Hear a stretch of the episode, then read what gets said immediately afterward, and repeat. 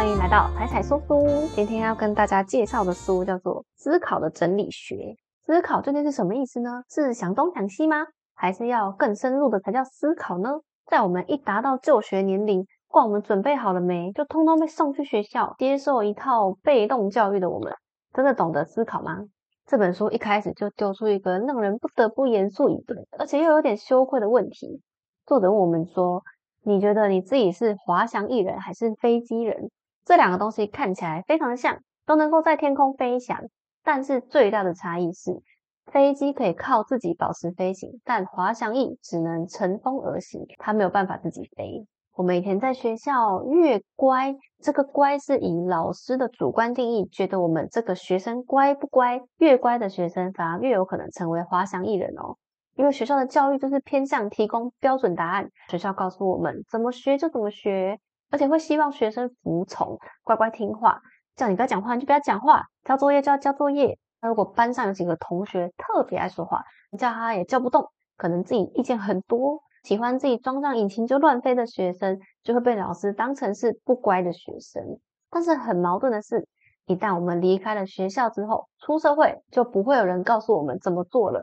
也没有人从旁边指导了，优秀的滑翔翼人就突然不知道怎么飞了。大家会突然期望你产生自己的想法，可是我们以前没有学过啊。作者外山之比古是一位日本的知名作家，同时也是英国文学家跟语言学家。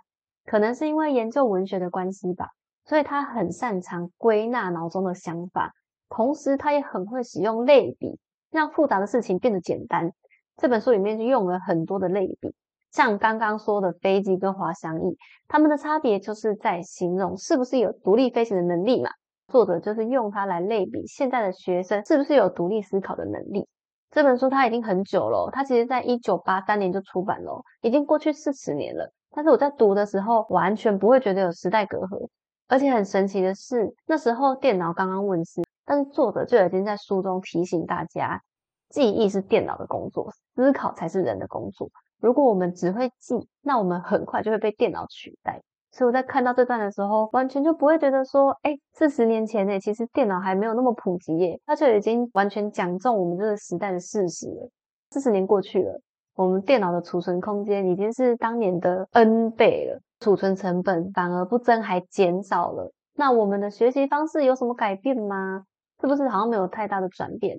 还是偏向是记忆跟重现，觉得记越多东西就越聪明。像去年十一月，OpenAI 推出的 ChatGPT 嘛，就让很多产业的工作者开始有点警觉，会担心自己的工作是不是要被 AI 取代。那同时也会让我们开始重新思考，说，那我以前过去拼命用功念书，难道就只是想要成为一个像电脑一样的人吗？我只要记住很多东西就很好了吗？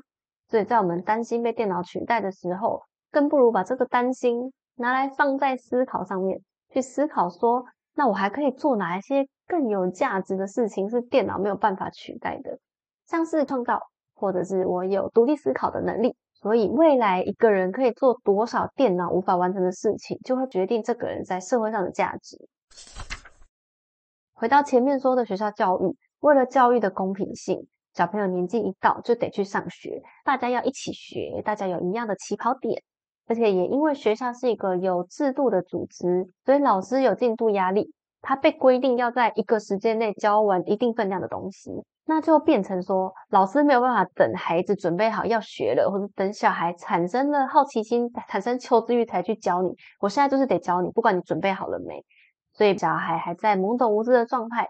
他自己也不知道怎么学嘛，那就跟着老师教啊，养成了一个老师在前面教，我在下面听的一个习惯。这样子的安排，本意是要让学生们开始养成学习的习惯，但是也在不得已的情况下，培养出学生对于被动学习的习以为常。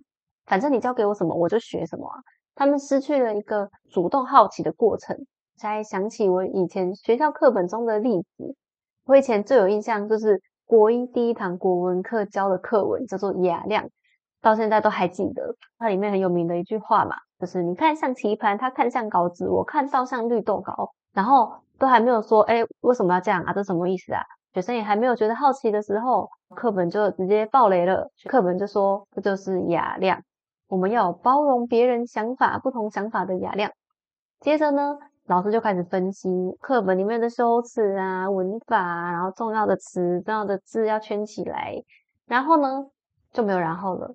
课本教完了，学生的好奇心都还没有萌芽，就被浇熄了，直接剧透。老师就会直接跟你说：“哦，这边重要，那你就是学这里。”就连数学或是理化也是，老师出题，然后学生就是答题，他不会需要让学生自己去发现疑问啊，找到答案，没有这个过程，课程就结束了。书中对比的是以前学徒制教学，在师傅真的确认这个弟子他真的有学习的决心之前，其实师傅不会一股脑的把自己的记忆全部教授给他哦。不是有很多这种故事吗？师傅会先叫学徒去扫扫地、做做杂事，他自己在旁边看。看着看着，他就会产生一个我好想学哦的那个好奇心，最后师傅才会对这种真的想要学习的学生倾囊相授。学生也会为了满足自己想学习的心而认真的学习，甚至可能老师都还没有教，他就需要在旁边打扫的时候偷看偷学。那他学到的东西，他也会觉得这是我自己想要学的，是我得来不易的，他就会更珍惜，更不容易忘记。这就是主动学习跟被动学习的差别。虽然学校的教育有它的限制。但是它当然还是学习中很重要的一环，所以就变成是我们学习者自己需要再主动一点点，在学习前面添加一点点好奇心，把学习从被动变成主动。虽然我们已经过了学校的年龄，或者是小朋友可能还没有这种体悟，不管是什么年纪，都还是要学习嘛。所以我们接下来就要记得自己主动的学习，这样就可以在滑翔翼上面装上引擎，主导自己的飞行啦。接下来又是另外一个类比的故事。前面在讨论什么是思考，思考是整理一个想法，思考是寻找一个解答。不管是哪一种思考，作者比喻它就像酿酒一样，会需要发酵的过程。书中在这个章节一开始是想要解决帮学生找论文题目的问题，所以这本书的封面才会写说是最多东大人、金大生读过的一本书。不过我觉得它的概念也很适合用在日常生活中的思考，像我们可能在工作上想要找一个解决方法。或是我们跟别人聊天，想要更有内容，甚至是希望可以培养出你自己独到的见解的能力嘛？这个都会需要主动思考，然后产生一个想法。想法就源自于我们平常的生活经验，也就是我现在脑中此时此刻带有的知识。我们可以把它当成酿酒的麦，也就是原料。光有麦子有办法酿酒吗？还不行嘛。我们还会需要一点点灵感，所以灵感的产生就有很多的来源啦。可能是我们生活中的素材，或是读到的东西，或者是你可能跟别人对话被触发到的东西，那就是灵感。我们就可以把它当成是酿酒的酵母。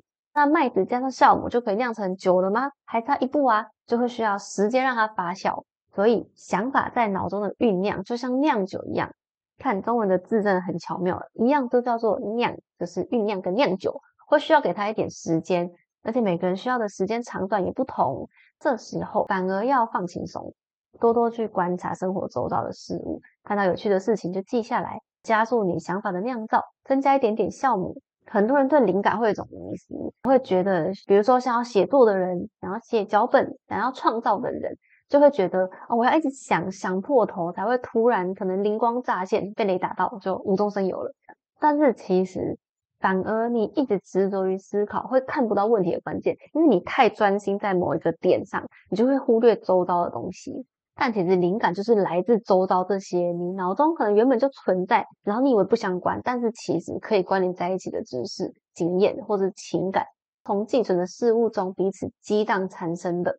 就像之前有分享的知识复利里面有提到嘛，当我们阅读的量体够大，量变就会产生质变，碰撞出新的想法。那在这本书里面刚好也得到了补充。当我们脑中的麦子跟酵母都备齐了，接下来就是放空、遗忘，然后好好的睡上一觉，等待量变产生的质变，然后产生好的想法。所谓的量变产生质变，讲的更专业一点，可以说是一个层次的提升。没错，就是维度的提升。第一层，也就是最具体、最客观的事实，例如大自然看到的一棵树在长大，有一只鸟飞过去了。或者是我们生活中发生的事情，那这些东西经过我们的思考整理，然后可能会连接到不同事物之间的关系，那就形成了第二层的思考。那如果在第二层知识上面再进一步升华，又可以再产生第三层、第四层的资讯。所以人为的思考是可以不断的细致升华、更抽象化的。就像平常新闻播报事件，通常就是第一手事实，新闻可能不会加以解释。比如说，今天国道一号的车速只有二十，这就是一个事实啊。那接着呢，如果这个新闻话题够热，就会有谈话性节目开始针对这个新闻收集很多周边资讯，相关有人发言，或者是某一个物证人证啊，或者是过去类似的新闻，就可以拿起来比较、加工、整理，形成第二层、第三层资讯。举一个案例好了，之前去爬山，假设我看到溪中的石头很光滑，于是产生的第一层客观资讯就是流水中的石头很光滑。这时候没有额外的解释，但是呢，我就想到以前可能物理有学，因为水一直在流，所以青苔没有办法在上面长，这就是第二层知识嘛。那如果再更加把这个知识跟生活经验结合，就产生了古代有人突然想到的一句谚语，叫做“滚石不生苔”，用来比喻说人要像那个水一样流动啊，要滚动，不要安于现状。但我在查的时候，又有查到它有还有别的解释，是说“滚石不生苔，转业不聚财”。但是这个当然是看每个人的生活经验，大家生活经验不同，也会有不同的感触，所以这也是我们人类思考里面很重要的一环啊。每个人大家有不同的经验，大家收集到的知识不同，大家产生的想法也不同啊。透过不同的灵感的混合发酵，再给一个表面的现象更高层次的解释，每一次的升华纯度都越来越高，这就会形成独一无二的见解。平常也可以搭配之前介绍过的卡片和笔记，一发现有趣的事情就马上记下来。分类保存之后，就是等待时间的发酵啦。从小的教育跟考试总是训练我们要记住东西，而且还发明了考试来测试我们到底记了多少、忘了多少。可能是因为这样，让我们从小就会觉得学习就是记，把它当成一个人体百科全书，好像就很厉害。我们也会对于遗忘怀抱恐惧，好像遗忘是不对的。妈妈跟老师也会念说：“哎，你怎么又忘记了？”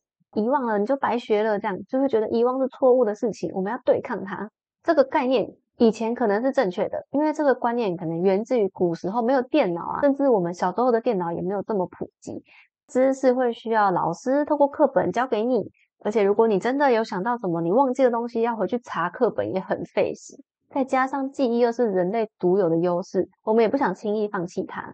可是现在时代变化这么快速，电脑已经这么普及了。如果真的要说记忆力，人的记忆力根本就不可能比得上电脑。那我们一直以来学习的方式，真的还适用这个时代吗？知识等于记忆的概念，就好像把大脑当成储存知识的仓库一样，一直往里面堆东西，越堆越高，越堆越高。可是你有没有想过，就算是仓库，也要定期清理吧？比起把大脑当成仓库，其实大脑应该更像是一座创造新事物的工厂。那如果是工厂的话，是不是就是一个产线？东西有进就要有出，那不重要的、太老旧的或者是一些废料，就应该要清掉啊，应该要遗忘它。所以遗忘就是帮我们整理脑中的思绪，过滤不重要的事物。我们每天晚上睡觉的时候，大脑就会开启清理模式，把不是那么迫切的资讯丢掉，才会有空间接受新的事物。前面也有提到，想法的形塑需要时间。其实这个时间就是发生在一个遗忘，然后重新组织的过程，所以会需要好几天，甚至有的人要好几个月、好几年都有可能。遗忘也是一个我们脑中自然去判别，然后筛选这个事物对我们的价值的机制。它对我们重要，我们自然就会记得啊，你也不用特别记。那不重要的事情就让它自然的被忘记。所以大家不需要害怕遗忘，更不应该把大脑当成堆满东西的仓库来使用哦。在资讯超载的时代，有时候睡眠的自动清理机制甚至跟不上讯息增加的速度，更不用说现在人还有睡眠不足的问题，时间太短了，根本来不及清掉我们脑中的东西。所以有时候，如果你觉得脑袋很胀，觉得头脑很混乱，想要排除一些纷乱的想法，或者觉得我在纠结在一个问题上的时候，这时候，我们就可以试着转换一下当下的环境。你可以去切换做别件事情，让你暂时脱离原本纠结的问题，然后可能就发现你忘记了。那之后如果真的很重要，你才再想起来，可能又有进展了。或是你去运个动、流个汗，增加血液循环跟废物的代谢。那你也可以试着把你纠结的事情写下来，因为研究显示，当我们把事情记下来的话，脑中就会觉得哦，那我不用花脑力去记得，等于你主动开启释放脑部空间的机制。这是一本关于思考的书。不过，就像前面说的，学习要主动，思考也是一个要主动进行的活动。所以这本书并没有提供很多思考的技术或者是方法，如果真的要看的话，我会比较建议去看《子弹笔记》，或者是另外一本叫《最高学习法》。那这本书，因为它比较久远以前了，它有点像是一个，因为作者他本身就是教授，他的经验分享，然后像是作者在跟你碎碎念的感觉。虽然你在读的时候会觉得这个作者感觉他好像话很多，而且他的主题会前面有提，后面也有提，有点重复。